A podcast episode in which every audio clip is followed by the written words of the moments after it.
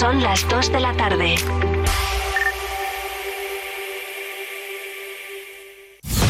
Vive Radio Servicios Informativos con Noelia Ordóñez. Buenas tardes, momento para la información local de Burgos. Asaja Burgos ha pedido esta mañana una nueva PAC que se ajuste a los problemas actuales. El presidente de Asaja en Castilla y León, Donaciano Dujo, ha declarado que son los agricultores quienes deben marcar el camino a seguir y no Europa. En la Asamblea, los agricultores han pedido que añadieran en el orden del día la reprobación del presidente de Asaja Burgos, Esteban Martínez, y de la Junta Directiva. El propio Esteban ha admitido errores, pero no dimitirá habiendo hecho autocrítica como he hecho y habiendo reconocido ese error que, se pudo cometer en su momento, creo que quizás sea un poco excesivo el ensañamiento que de alguna manera estoy sufriendo, sobre todo contra mi persona. Creo que, bueno, nos teníamos que calmar, nos teníamos, teníamos que pensar que estamos ahora todos juntos, que hay que conseguir cosas, que el objetivo es el que es. Martínez ha informado de que el lunes siete autobuses se desplazarán a Madrid, además de 100 tractores que saldrán desde diferentes puntos de la provincia. El Grupo Municipal Socialista ha denunciado el abandono de los parques y jardines de la capital burgalesa, ya que, según ha explicado el concejal Josué Temiño, no ha habido un avance cuando el contrato se encuentra en su último año de prórroga y finaliza el 1 de mayo de 2024. En concreto, Temiño ha lamentado el estado en el que se encuentra el Parque de la Quinta, entre el puente de la autovía y el Colegio Jesuitas, y ha instado al cumplimiento del plan director del arbolado de la ciudad está totalmente abandonada, con el sistema de riego estropeado, con diferentes setos y arbustos. Eh, en, un pésimo estado, pintadas, grafitis y las tablas totalmente destruidas, con la consecuente agravio que puede suponer y los accidentes que pueden acarrear a los ciudadanos de Burgos. Joan Manuel Serrat será investido doctor honoris causa por la Universidad de Burgos. La institución académica ha presentado hoy su programa conmemorativo del 30 aniversario de su creación. El programa para esta efeméride girará en torno a la cultura con numerosos conciertos y representaciones teatrales que se desarrollarán en el campus y en la ciudad entre marzo y diciembre. El rector ha pedido a la Junta de Castilla y León una mejora en sus condiciones de financiación. Afirma que la Universidad de Burgos está infrafinanciada con respecto a la media de las universidades públicas de la comunidad y recuerda las dificultades de la nueva ley orgánica del sistema universitario. Ayer por la noche incendio de nuevo en un garaje de la calle María Moliner, el mismo en el que hace apenas 15 días el fuego arrasaba cinco vehículos. Ayer un coche quedó completamente calcinado por las llamas. Los bomberos lo extinguieron rápidamente y trabajan ahora en la investigación que aclare las causas del incendio. Miguel Ángel Extremo, jefe de bomberos de Burgos localizamos el foco y extinguimos. Tres horas y media más o menos en la extinción y, bueno, las labores fueron complejas, pero al haber menos vehículos en el garaje, pues fue un poco más liviano que la anterior. De momento las causas se desconocen. Lo que sí que llama la atención es pues otra incendio en el mismo garaje. Esta vez el foco del fuego se ha originado en otra zona del garaje, sin confirmación oficial. En declaraciones a Vive Burgos, el concejal de Infraestructuras, Juan Manuel Manso, ha apuntado que puede tratarse de un acto intencionado. Llevamos una temporada curiosa ¿no? en este tema de los incendios. Parece que es algo reiterativo. En Burgos lo hemos tenido en la zona sur estos días con el fallecimiento de algunas personas. Banco Santander y la Cámara de Comercio de Burgos lanzan la octava edición del Premio PYME del año 2024 de Burgos. Las empresas interesadas podrán presentar las candidaturas desde hoy hasta el 8 de abril. Y el presupuesto de la Junta de Castilla y León establece para la provincia de Burgos 9 millones para el Parque Tecnológico de la ciudad y repartirá 35 millones de euros entre las obras de los hospitales de Aranda de Duero y Palencia.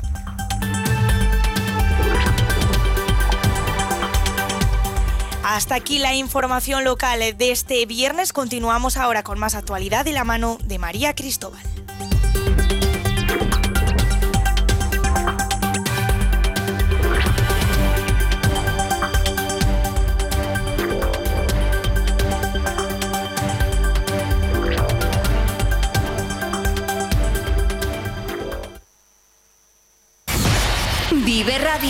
Servicios informativos con María Cristóbal. Los bomberos y la policía científica han empezado a acceder al interior del edificio incendiado en el barrio de Campanar de Valencia para tratar de localizar a posibles víctimas, según informan fuentes de la investigación. Los bomberos han entrado ya hasta la cuarta planta del inmueble calcinado, mientras la policía científica ha logrado acceder ya al mismo y están revisando planta a planta. Antes hablamos de la actualidad de Castilla y León. El consejero de Economía y Hacienda, Carlos Fernández Carriedo, ha registrado esta mañana en las Cortes el proyecto de ley de presupuestos para 2024, que recordamos será histórico, con más de 14.500 millones de euros y da inicio así a su tramitación parlamentaria. Ha vuelto a defender el carácter eminentemente social de los presupuestos, con 8 de cada 10 euros en consejerías de Sanidad, Educación y Servicios Sociales. 2.900 millones para atención especializada hospitales, más de 1.500 millones para atención primaria. En educación, la gratuidad de libros de texto, perdón, la gratuidad de la educación de 0 a 3 años cuesta 51 millones de euros. Esa es una cifra importante. Este año se completa la educación de 0 a 3 años. Saben ustedes que hace dos fue la educación de 2 a 3. A la espera de conocer el detalle de las inversiones reales por provincias, que este año ascenderán hasta los 1.090 millones de euros, el presupuesto incluye proyectos como los 35 millones de euros que se destinarán a las obras en los hospitales de Aranda, de Duero y Palencia, los 9 millones para el Parque Tecnológico de Burgos, 8 millones para rehabilitar el edificio Madrid de la capital vallisoletana, 13 millones para Sanidad y Bienestar Animal o los 30 para reforestar distintas zonas afectadas por incendios en la provincia de León. Sobre estas cuentas, la secretaria de Organización del PSOE en Castilla y León, Ana Sánchez, ha remarcado que según sus cifras, de cada 100 euros que se invierten en la autonomía, 72 corresponden al Ejecutivo Central. Ha aprovechado para preguntar a Mañueco por los 500 millones que faltan del incremento de fondos del Estado. Si el Gobierno de España este año manda 1.200 millones de euros más y el presupuesto de la Junta solo se incrementa en 753, ¿dónde están los otros 500 millones de euros que el Gobierno de España pone a mayores? ¿Qué hace Mañueco con el dinero? Total de 766 jóvenes se incorporan al sector agrario en Castilla y León a lo largo de 2023, una cifra que supera el compromiso de la Junta de integrar 650 jóvenes anuales y lograr que exista relevo generacional en el campo, fundamental para garantizar el futuro de este sector. Así lo informaba el departamento en un comunicado recogido por ICAL. Las ayudas de la Junta de hasta 100.000 euros por beneficiario han contado con un presupuesto de 46 millones y medio. Y de hecho, hoy el presidente de Asaja en la comunidad ha remarcado que Castilla y León el granero de España. Señores, Castilla y León es el granero de España y hoy no podemos producir trigo si el trigo está a 200 euros la tonelada y el abono está a 600 euros. Así trabajando nos arruinamos. El consejero de Agricultura, Ganadería y Desarrollo Rural, Gerardo Dueñas, ha participado en las novenas jornadas de jóvenes cooperativistas organizadas por Unión Regional de Cooperativas Agrarias de Castilla y León, que se celebran en la localidad burgalesa de La Vid. Ha comentado que a lo largo de estas jornadas se ha mostrado especial inquietud en aspectos fiscales, aunque sin perder el foco en la falta de relevo generacional. Ellos ahora mismo eh, están mostrando la inquietud de, la realidad que viven, de la realidad que tienen eh, y de las dificultades que estamos viendo, que están teniendo ellos desde el punto de vista de la rentabilidad, de, que son el futuro. A nosotros nos es muy satisfactorio tenerlos hoy aquí, pero sabéis que uno de los grandes problemas que tenemos precisamente es ese relevo generacional. Y por lo tanto, ellos siempre que se le habla de algo que atañe a su rentabilidad les interesa. Además, las pernotaciones en hoteles crecen un 4,6% en enero y los viajeros un 7,7% con respecto a 2023. Más de 245.000 personas viajan por la comunidad en el primer mes del año, 17.000 más que hace 12 meses. La estancia media el pasado año fue de 1,75 días frente a los 2,9 de España, donde 8 de cada 10 viajeros eran residentes nacionales. En paralelo, el 82% de las pernotaciones eran de nacionales.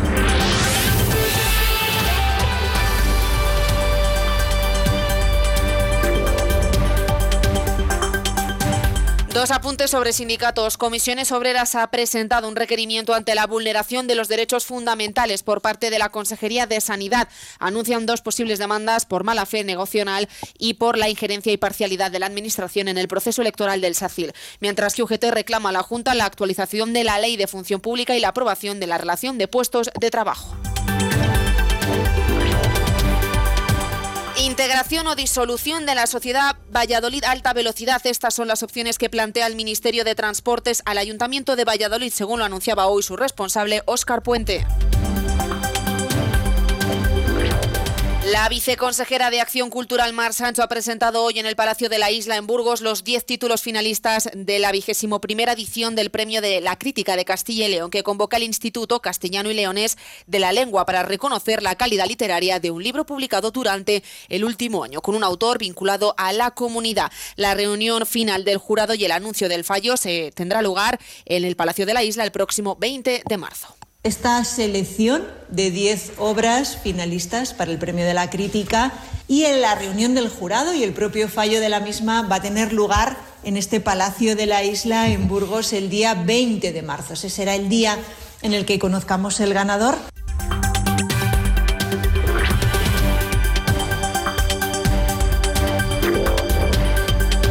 Los bomberos han empezado a acceder a media mañana de este viernes al interior del edificio incendiado en el barrio de Campanar de Valencia para tratar de localizar a las posibles víctimas ante la mirada de impotencia de vecinos de la zona. O sea, momentos muy trágicos, momentos que en fin, fue cuestión de muy poco tiempo. El edificio se puso en llamas, además coincidió, parece que eh, coincidió todo. Eh, un, vendaval de aire cuando empezó el fuego, que, que, yo eso jamás en la vida lo he visto.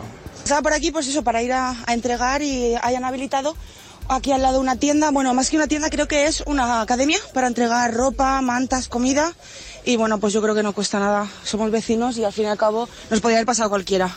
Las autoridades mantienen la cifra de cuatro víctimas mortales del incendio de Valencia a falta de que los bomberos puedan acceder, como decíamos, al interior de la estructura, mientras que las personas no localizadas se sitúan en estos momentos en 14. El presidente de la Generalitat Valenciana, Carlos Mazón. Respecto a la parte sanitaria, sí que tengo que decir que se han llegado a atender a 15 personas y afortunadamente, si hay alguna buena noticia esta mañana, es que no corre riesgo en este momento la vida de ninguna de esas 15 personas. De esas 15, 7 han sido bomberos y de las 15 solamente eh, ahora mismo están seis ingresadas. La Generalitat Valenciana y el Ayuntamiento han anunciado un paquete de medidas urgentes para que las personas afectadas puedan vivir sin un minuto de incertidumbre. Además, la Liga ha aceptado la suspensión del encuentro de los partidos de Cármenes el Granada contra el Valencia y también del Levante contra el Andorra. Un suceso que ha tenido reacciones desde el Gobierno central con el apoyo del presidente Pedro Sánchez, de la ministra de Igualdad y también con mensajes de apoyo desde Castilla y León, donde el presidente de la Junta, Alfonso Fernández Mañeco, ha expresado al presidente valenciano la solidaridad de Castilla y León. La Fiscalía Anticorrupción sostiene que Coldo García, el asesor del exministro José Luis Ábalos, agilizó trámites con el Ministerio de Transportes en la contratación durante la pandemia para la venta de mascarillas, en concreto facilitando los procesos de adjudicación de material sanitario a la empresa Soluciones de Gestión. Sobre esto, la vicepresidenta primera del Gobierno y ministra de Hacienda, María Jesús Montero, ha eludido decir expresamente si el ministro José Luis Ábalos debería renunciar a su escaño. Parece, ¿no? Insisto en que el sumario no lo conocemos, pero parece que no hay ningún tipo de reproche eh, penal o de delito al señor Ábalos y por tanto le corresponde a él tomar cualquier decisión en este sentido.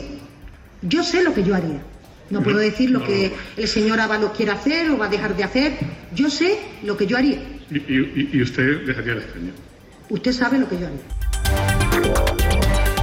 Más asuntos. El primer ministro de Israel, Benjamin Netanyahu, ha presentado un plan para la franja de Gaza una vez concluya el conflicto, que incluye su administración por parte de personas sin filiación con países o entidades que apoyan el terrorismo, la desmilitarización total del territorio y el cierre de la Agencia de Naciones Unidas para Refugiados de Palestina en Oriente Próximo. El presidente ucraniano Volodymyr Zelensky ha invitado a su homólogo estadounidense y al favorito de las primarias republicanas, Donald Trump, a viajar a Ucrania y apreciar por sí mismos la tragedia en la que vive sumido el país desde el frente del combate. Cree que si el magnate pusiera un pie en Ucrania, cambiaría de idea y entendería que no hay dos bandos en esta guerra, sino un único enemigo.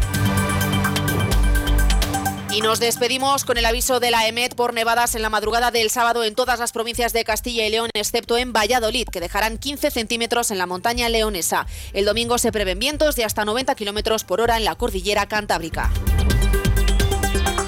Hasta aquí el informativo de hoy. Estas han sido las noticias destacadas de la jornada de este viernes. Les esperamos en la próxima parada informativa. Feliz fin de semana.